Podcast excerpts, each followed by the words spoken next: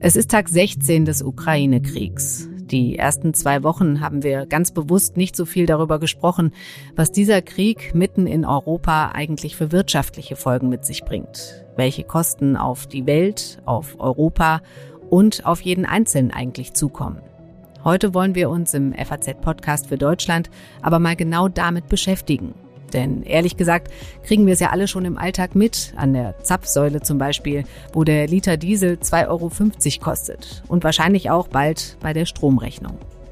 Wir dröseln also heute mal auf, was der Krieg uns kostet und ob das nicht sogar in Ordnung ist, wenn wir mal tiefer in die Tasche greifen, wenn es am Ende der Preis für den Frieden ist.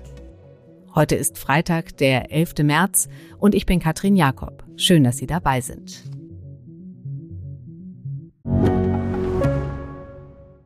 Ich bin Dr. Falk Stierkart und leite ein medizinisches Versorgungszentrum in Erlangen. Der Job als niedergelassener Arzt ist nicht unattraktiv, aber er scheitert oft schon an der Wurzel. Wenn unser Studiensystem nicht darauf ausgelegt ist, genug Ärzte in guter Qualität auszubilden, wie soll die medizinische Versorgung in Mittelfranken dann gedeckt sein? Die besondere Nähe der niedergelassenen Haus- und Fachärzte ist in Gefahr. Was die Gesundheitspolitik jetzt dringend ändern muss, erfahren Sie auf rettetdiepraxen.de. Aus Berlin zugeschaltet ist jetzt mein Kollege Ralf Bollmann. Er ist stellvertretender Leiter des Wirtschaftsressorts der Sonntagszeitung. Hallo Ralf. Hallo. Ralf, wir sprechen heute mal über die Kosten des Krieges. Was wird uns, was wird die Weltwirtschaft dieser Krieg eigentlich kosten? Der Internationale Währungsfonds, der spricht davon, dass die Weltwirtschaft sich auf, ich zitiere, schockierendes Terrain zubewegt. Wie ordnest du das ein? Ich würde sagen, das hängt von ein paar Faktoren ab, die man jetzt noch gar nicht endgültig beurteilen kann. Also das eine ist natürlich die Frage, wie sich der Krieg selber entwickelt. Äh, und das andere ist die Frage, was in puncto Sanktionen noch passiert. Hm. Ich würde eigentlich damit rechnen, dass doch diese Debatte, muss man nicht auch die Energiekäufe in Russland schnell beenden, an Fahrt gewinnt. Bei Rohstoffen, bei denen es relativ einfach ist, wie beim Öl, sieht man das ja jetzt schon. Die ersten Energiekonzerne wie Shell zum Beispiel kaufen ja schon gar kein Öl mehr in Russland. Das verschärft die Knappheit, die wir haben. Das erhöht den Preisdruck. Das wird möglicherweise auch dazu führen, dass einzelne Industrien stillgelegt werden müssen. Es gibt ja jetzt schon Fabriken, äh, die die Produktion freiwillig in Anführungszeichen stilllegen, weil es nicht mehr rentiert. Äh, da kommt, kann noch einiges auf die Weltwirtschaft zukommen und vielleicht in noch mal stärkerem Maße auf die Deutschen und auf die Europäer, die ja mehr noch als andere, insbesondere beim Gas, abhängig sind von Russland. Es gibt ja so ein bisschen hin und her, äh, sollen wir uns vom russischen Gas und Öl trennen oder nicht? Ähm, sollen wir quasi die Importe äh, stoppen oder nicht? Die USA haben es vorgemacht, Großbritannien glaube ich auch, kein russisches Öl mehr, was sie importieren. Ähm, das fordern ja bei uns jetzt eben auch viele. Die Unternehmen sind natürlich da zurückhaltend. Naja, weißt du, ich glaube, da muss man unterscheiden zwischen den verschiedenen Energieträgern. Also bei Öl und Kohle ist es noch relativ trivial. Also beim Öl gibt es, glaube ich, auch eine äh, Leitung, die da Schwed an der, oder in der Raffinerie endet. Aber im, im Prinzip sind das Rohstoffe, die man eben ja auch mit dem Schiff transportieren kann, die man auch anderswo einkaufen kann. Äh, beim Öl passiert das schon. Bei der Kohle ist es zumindest möglich. Bei der Kohle muss man ehrlicherweise sagen, dass wir uns da selbst auch andere Lieferwege blockiert haben, wenn man bedenkt, welche Aufregung es um die sogenannte Blutkohle aus Kolumbien gab. Über Russland wurde komischerweise nie kritisch diskutiert, dass wir aus so einer Autokratie große Mengen Steinkohle beziehen. Das war, wussten, glaube ich, die meisten Leute bis vor ein paar Tagen auch gar nicht. Bundeswirtschaftsminister Robert Habeck hat es äh, kürzlich im ARD Brennpunkt relativ drastisch formuliert, was passieren könnte, wenn wir uns vom russischen Öl und Gas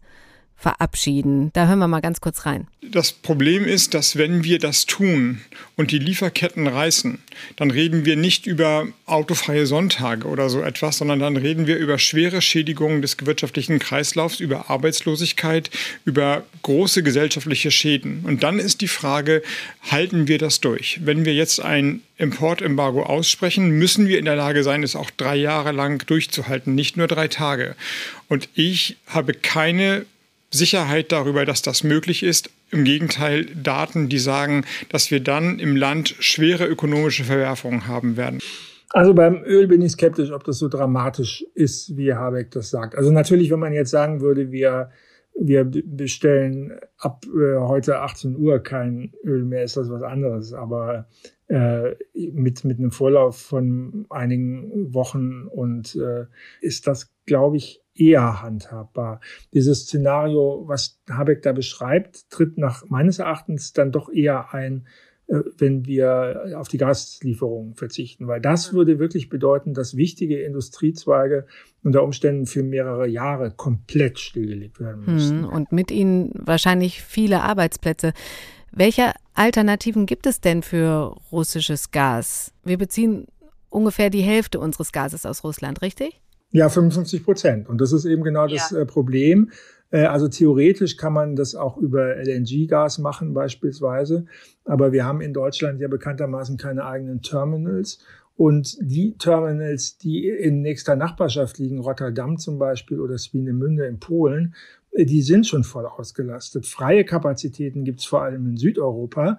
Da ist aber das Problem, dass es keine leistungsfähigen Pipeline es gibt. Das heißt also, wie würde man zum Beispiel aus Spanien, wo es freie Kapazitäten gibt, das Gas überhaupt nach Mitteleuropa bekommen? Da gibt es nur ganz, eine ganz wenig leistungsfähige Pipeline nach Frankreich. Äh, das, das würde also ganz schwierig werden. Ich glaube eigentlich nicht. Also wir haben zwar Vorräte jetzt noch für, um in den Sommer zu kommen, aber jetzt die nächsten zwei, drei Jahre, bis dann auch neue Infrastruktur geschaffen ist, äh, glaube ich, müssten wir uns dann wirklich einschränken beim Gaskonsum. Lass uns nochmal ähm, zurück zum Öl gehen. Da meintest du, das sei eigentlich äh, äh, relativ einfach, aber wenn wir mal im Einzelnen gucken, welche Bereiche wir jetzt schon spürbar merken, dann ist das für zumindest Leute, die ein Auto haben, ja gerade sicherlich die Tankstelle. Da sind die Preise in die Höhe geschossen. Ich habe heute gesehen, irgendwie fast 2,40 äh, für einen Liter Diesel. Ja, wir sind ähm, ungefähr bei den fünf D-Mark, die die Grünen mal wollten ja, und ja. selber, selber peinlich berührt waren über diesen unverschämten Beschluss, den sie da gefasst hatten. Ja. ja. Wie hoch ist da jetzt, äh, kann man das sagen, seit, seit der Krieg, äh, seit Kriegsbeginn, sag ich mal, wie, wie hoch ist der Preis da gestiegen?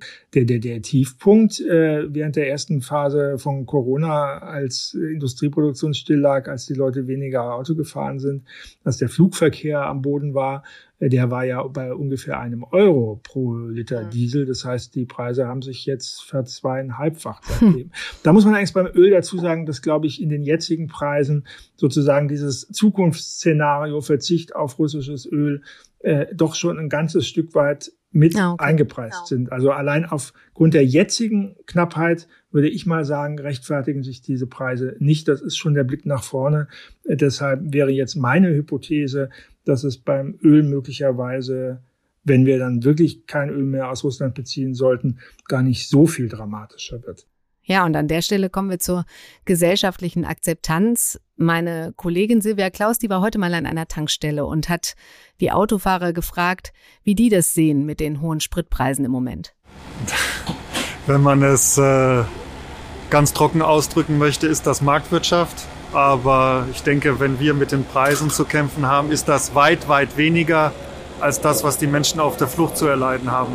Natürlich findet es niemand gut, wenn Preise steigen, selbstverständlich. Ähm, aber aktuell ist der Sachverhalt äh, deutlich komplexer. Das ist tatsächlich am Ende des Tages, Krieg ist für keinen was Gutes. Und äh, leider ist es so, dass am Ende das auch bei jedem ankommt. Und wir jetzt in dem Fall, dadurch, dass es ein wirtschaftliches Instrument ist, am Ende des Tages damit belasten werden. Äh, es ist leider normal.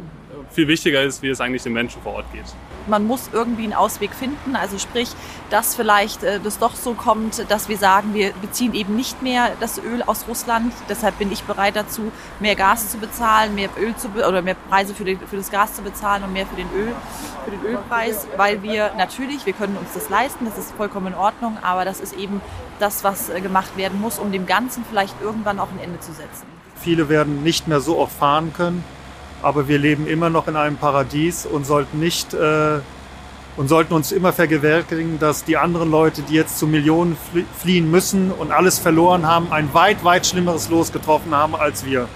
Äh, wie ist das denn bei dir, wenn du an die Tankstelle fährst? Nimmst du das gerade in Kauf? Einfach auch vielleicht, um es Putin zu zeigen, sag ich mal? Ich muss gestehen, äh, dass ich in Berlin in der Innenstadt wohne und äh, deshalb, selbst wenn ich wollte, gar nicht so oft das Auto benutzen kann. Äh, ich war tatsächlich gestern, als ich mal wieder zu Fuß an einer Tankstelle vorbeispaziert äh, bin, geschockt über die Preise, die da hängen. Mein Eindruck ist, wenn ich mich so umhöre im Kollegen, Freundes, Bekanntenkreis, dass im Moment die Bereitschaft relativ hoch ist, zu sagen, mhm. wir sind bereit, diese Preise zu zahlen. Wir sind vielleicht auch bereit, uns ein bisschen einzuschränken. Ja, das ist genau die Frage. Wie lange sind die Menschen bereit, da selbst Einschnitte äh, hinzunehmen?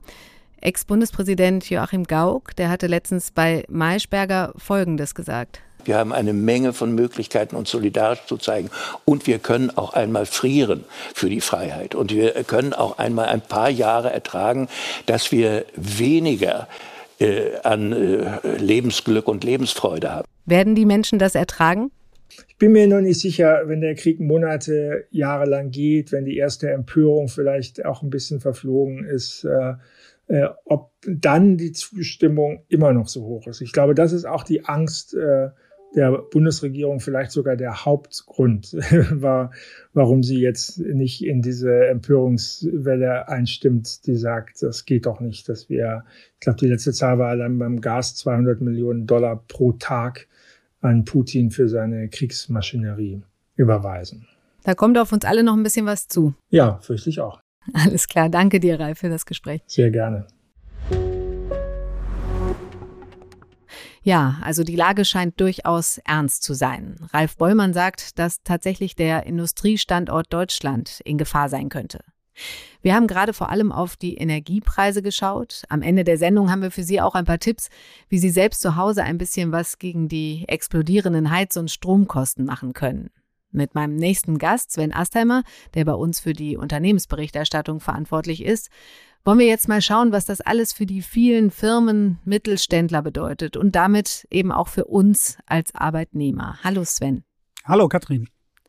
Sven, wir haben gerade gehört, der Krieg gefährdet den Industriestandort Deutschland. Unternehmen könnten abwandern, schlechtere Geschäfte oder sogar pleite machen. Rechnest du schon in Arbeitsplätzen, die da auf dem Spiel stehen?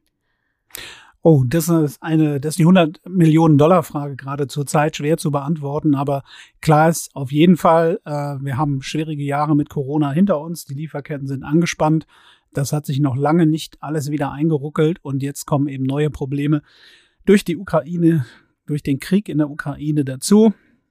Äh, das wird auf jeden Fall nicht spurlos an uns vorbeigehen. Wie man das konkret rechnen kann, das ist im Moment noch schwer zu sagen. Dafür müssten wir wissen, wie sich der Krieg auch weiterentwickelt. Hm. Über welche Hausnummer sprechen wir denn da? Was heißt Industriestandort Deutschland in Zahlen? Wie viele Jobs gibt's da bei uns? Ja, wir können uns äh, Folgendes klar machen. Wir haben äh, immer noch weit über 40 Millionen äh, Erwerbstätige in Deutschland. Das ist immer noch eine unglaublich hohe Zahl und an vielen Bereichen werden auch noch äh, Arbeiter gefragt. Jetzt im engeren Kernbereich haben wir über sechs Millionen Jobs im verarbeiteten Gewerbe. So nennt man das ja auch, die Industrie. Hm. Das klingt jetzt erstmal nicht so viel. Allerdings sind das die Kernjobs. Da hängen ja auch noch unheimlich viele Dienstleistungsjobs mit dran, die dann im Zweifel auch gefährdet sind. Und alles in allem hat die Industrie aber einen riesigen Anteil an der, an der Wertschöpfung. Also wir reden hier über ein 1,9 Billionen Euro Umsatz, fast ein Viertel des BIPs und von den wichtigsten Branchen äh, ist die größte die Automobilindustrie. Und dazu kommen noch Chemie, Maschinenbau und Elektro. Also alles in allem ist die äh, deutsche Industrie, die ja sehr exportorientiert ist, können wir ja gar nicht alles allein verbrauchen hier in Deutschland. Das ist ja für die Weltmärkte, wo wir eine große Rolle spielen, wirklich ein wichtiger Wachstumsfaktor. Hm. Du sprichst ja jetzt viel mit Unternehmern. Mit uns spricht gerade kaum jemand. Aber was, was sagen die dir, wenn du mal einen erreichst? Also man kann sagen, dass die Aufregung groß ist. Man hat gerade zwei Jahre Krisenmanagement durch Corona hinter sich und äh, jetzt kommen die ganzen Verwerfungen, die durch den Krieg entstehen, die kommen noch hinzu. Krisenstäbe tagen, Aufsichtsräte, Vorstände, die Chefetagen, äh, die sind gerade highly alert. Ähm, Vollbesetzung, es wird durchgerechnet in verschiedenen Szenarien. Wie könnte sich das Geschäft weiterentwickeln, wenn der Krieg zum schnellen Ende kommt, wenn es lange geht? Das sind alles Fragen, wo man abschätzen muss. Ähm, das klingt alles ein bisschen technisch in Zeiten von Krieg und Frieden, aber äh, man muss es trotzdem tun. und sich darauf einstellen, was zum Beispiel passiert, wenn durch den Krieg wichtige Lieferanten langfristig ausfallen, wenn Lieferketten Ketten, ähm, gestört sind. Äh, man muss sie nach Ersatz Ausschau halten. Das ist leider nicht zu vermeiden. Hm. Uns hat der äh, Geschäftsführer der Hessischen Industrie- und Handelskammer eine kurze Sprachnachricht geschickt zur Lage und hat da direkt eine Forderung mit eingebaut. Der Druck steigt. Einerseits hat zum Beispiel die Industrie in Hessen volle Auftragsbücher und Lieferverträge zu erfüllen. Andererseits ist die Produktion bei derart hohen Energiekosten nur schwerlich wirtschaftlich tragbar. Die hohen Energiepreise belasten nicht nur die Liquidität, sondern gefährden in einigen Fällen auch die unternehmerische Existenz.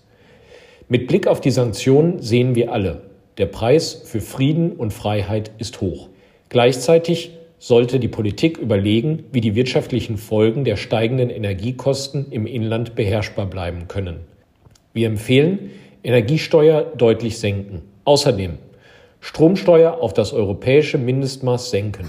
Ja, das sagt Frank Ahletter von der IHK. Sven, die Unternehmen fordern also Hilfe. Kommt da bald was vom Staat? Also was man aus Berlin hört, ist, dass da schon unter Hochdruck an äh, entsprechenden Rettungspaketen äh, gearbeitet wird. Ein, ein Russland-Schutzschirm, äh, davon ist da die Rede. Wir haben ja jetzt mit Schutzschirm und Rettungspaketen durch die Pandemie unsere hm. Erfahrungen gesammelt. Tatsache ist, dass äh, sowohl Finanzminister Lindner als auch Wirtschaftsminister Habeck wohl in Gesprächen sind. Sie haben auch viel mit Unternehmensvertretern gesprochen. Wir müssen auch dran denken, was passiert denn nach der Krise? Wie stehen wir denn da? Haben wir dann ganze Unternehmens- oder Branchen verloren, Unternehmenszweige, hm. die, die es dann nicht mehr gibt und auch, wo die Arbeitsplätze und die Wertschöpfung weg ist? Dann können wir auch mal auf uns Verbraucher schauen. Ähm, was also wie sind wir denn betroffen? Werden wir da auch irgendwelche Produkte vielleicht nicht mehr kaufen können, weil eben die Lieferketten dann äh, zusammengebrochen sind? Ja, ähm, das kann äh, durchaus passieren und das zeichnet sich ja jetzt auch schon ab. Also die Unternehmen sind ja äh, durch zweierlei äh, Effekte betroffen zurzeit. Zum einen, das sind die hohen Preise für Energie, die zu Buche schlagen. Und da haben wir schon einige Beispiele von Unternehmen, die sagen, die Energiekosten sind so gestiegen, dass die Produktion nicht mehr lohnt, jedenfalls phasenweise. Da gibt es Beispiele sowohl von äh, Stahlunternehmen, von Aluminiumunternehmen, das sind alles sehr energieintensive Produktionen, aber auch von Papierherstellern. Wir hatten diese Woche die Meldung, dass der größte italienische Papierhersteller die Produktion in einigen Werken eingestellt hat. Und das heißt, und da kommen wir makabererweise wieder auf die Pandemie zurück, das ist ein großer Toilettenpapierhersteller und ähm, es könnte durchaus sein, dass äh, es eine gewisse Knappheit an Toilettenpapier wieder geben Ach, könnte. Nee. Äh, dafür wurden wir Deutschen noch belacht, dass wir das gehamstert haben. Also das ist der eine Faktor, das ist durch die Energie getrieben. Und dann gibt es eben auf der anderen Seite auch die unterbrochenen Lieferketten. Also wir haben im Moment den Effekt, dass es zum Beispiel an, an gewissen Ölen, Sonnenblumenöl oder so mangelt. Ja, genau. Das habe ich tatsächlich auch im Supermarkt gestern gesehen, dass es im Regal kein Raps und kein Sonnenblumenöl mehr gab. Woran liegt das? Ja, wir haben jetzt während des Ukraine-Kriegs gelernt, dass die Ukraine so ein bisschen die Kornkammer Europas ist. Das ist ja ein großes Flächenland und wir haben dort viele Rohstoffe herbezogen. Unter anderem, äh, das habe ich selbst vorher so gar nicht gewusst, ähm, hat die Ukraine bisher 88 Prozent der Sonnenblumenkerne in die EU geliefert und stand auch für 55 Prozent der Maisimporte.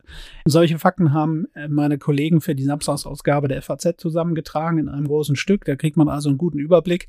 Und äh, das ist natürlich klar, wenn die ausfallen und das auch dauerhaft, dann kann man auch daraus kein Öl produzieren. Hm. Und gleiches gilt zum Teil auch für Russland. Äh, auch von da kamen entweder bestimmte Rohstoffe oder es gibt dort bestimmte Fabriken, die eben jetzt nicht mehr betrieben werden. Äh, wir haben ja in den vergangenen zwei Wochen von vielen Unternehmen gehört, dass sie ihr Russlandgeschäft auf Eis legen und das führt zum Beispiel dazu, dass Mondelez, einer der großen Speise- und Süßigkeitenherstellerkonzerne, der in Russland stark vertreten ist und äh, auch in Charkiw in der Ukraine ein Werk hat, wo eben jetzt nicht produziert wird, dass er dort eben die Produktion der durchaus beliebten Oreo-Kekse ähm, reduziert hat. Und äh, es könnte also sein, dass bestimmte Waren, die eben in betroffenen Werken hergestellt werden, dass dort die Regale ein bisschen leer bleiben. Ist die Frage, wie man damit umgeht. Und das ist der letzte Punkt, die Psychologie. Wie mhm. verändern Käufer ihr Bewusstsein in dem Moment, wo sie wissen, dass es gewisse Engpässe gibt oder geben kann? Wird dann nochmal gebunkert, werden die Regale leer gekauft und dann verstärkt sich dieser Effekt. Das haben wir ja gesehen. Mhm. Also es kann durchaus sein, dass wir das noch stärker zu spüren bekommen. Sven, ich danke dir für deine Einschätzung. Bitte gerne. Die Folgen des Krieges, die Folgen für Weltwirtschaft, EU und auch für Deutschland sind schon jetzt spürbar. Ob für die Unternehmen oder für jeden Einzelnen von uns. Wir wollen zum Ende mal ein bisschen praktische Hilfe geben, wie Sie zumindest einen Teil der Mehrkosten versuchen können einzusparen. Dafür hat uns Martin Brandis von der Verbraucherzentrale fünf Tipps geschickt. Hier sind schon mal die ersten beiden. Der erste Tipp wäre so heizen nach Bedarf. Heizen Sie also Räume nur dann, wenn Sie tatsächlich dort auch die warme Temperatur benötigen. Das generelle Absenken der Raumtemperaturen um ein Grad ist eine häufig genannte Empfehlung, können wir tatsächlich auch so weitergeben, denn hier lässt sich auch Energie sparen. Es ist immer die Rede von sechs Prozent. Der zweite Tipp richtet sich auch gleich an die Heizung. Ähm, viele Heizungsanlagen haben tatsächlich hohe Wärmeverluste, die können wir verringern. Schuld daran ist häufig die hohe Temperatur im Heizsystem. So, und die lässt sich absenken durch Einstellungen der Regelung. Da lässt sich leicht was verbessern. Also ich würde mal einschätzen, dass hier in vielen Anlagen der, das Einsparpotenzial bei über 10 Prozent liegt. Bei der Heizung lässt sich also sparen. Wenn man bedenkt, dass die Hälfte aller Deutschen mit Erdgas heizen, da lässt sich durch ein paar Optimierungen im Gebrauch einiges an Kosten sparen. Genauso übrigens bei Warmwasser. In vielen Haushalten haben wir immer noch den vollen Durchfluss bei Dusche beispielsweise. Der lässt sich durch geeignete Armaturen reduzieren, zum Teil um mehr als die Hälfte. Und weniger Warmwasserverbrauch ist auch um weniger, weniger Kosten. Dann haben wir beim Warmwasser, das würde ich ergänzen noch dazu sagen, relativ viel Standby-Verbrauch. Der ist zum Teil auch durch die sogenannte Warmwasserzirkulation. Und diese Zirkulation läuft in vielen Häusern Tag und Nacht. Das lässt sich reduzieren, oft ganz einfach mit einer Zeitschaltuhr. Es gibt darüber hinaus noch intelligentere und bedarfsorientiertere Systeme als die Zeitschaltuhr. Beispielsweise gibt es auch so Schalter, die merken, wenn das Wasser aufgedreht wird und auch immer dann die Pumpe in Betrieb setzen. Heizung, Warmwasser, überall können Sie also mit ein paar Tricks und ein bisschen Fantasie was rausholen. Genauso beim Stromverbrauch übrigens. Stromverbrauch ist ein, tatsächlich auch ein Potenzial für viele Einsparungen im Haushalt. Und deswegen lautet immer noch die ganz allgemeine Empfehlung, nehmen Sie Geräte vom Netz, die Sie nicht benutzen. Das kann man auch heute recht komfortabel machen mit schaltbaren Steckdosen ja, oder Steckdosenleisten, wo gleich mehrere Geräte dran sind, die einfach mit einem Klick ausgeschaltet werden. Und dann ist da auch kein Standby-Stromverbrauch mehr da. Der Stromverbraucher schlechthin heute ist der, ist der in den meisten Haushalten wahrscheinlich inzwischen vorhandene WLAN-Router. Ja, das kann ein richtiger hm. Stromfresser sein, äh, mitunter sogar mehr als ein Kühlschrank. Viele Router lassen sich auch in einen Sparmodus schalten, wenn wenn nichts passiert, ja, nachts zum Beispiel. So, auch das ist ein Stromsparpotenzial.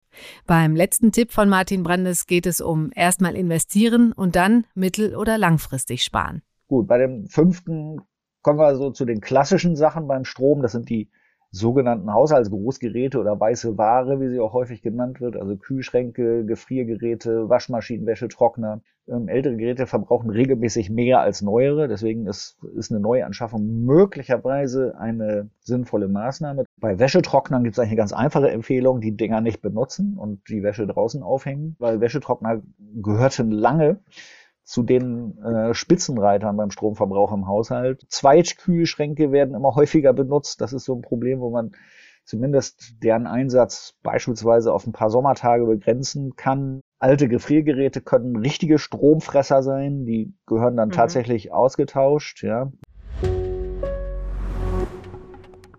Das war es für heute im FAZ-Podcast für Deutschland. Und ich hoffe, Sie sehen es mir nach, dass wir heute mal nicht über die Lage in der Ukraine, über die Bombenangriffe, die vielen Toten und Verletzten gesprochen haben, die Russlands Präsident Putin schon auf dem Gewissen hat, sondern über Geld und über Kosten. Ich wünsche Ihnen trotz allem ein schönes Wochenende, bedanke mich bei Ihnen fürs Zuhören und wir sind am Montag wieder für Sie da.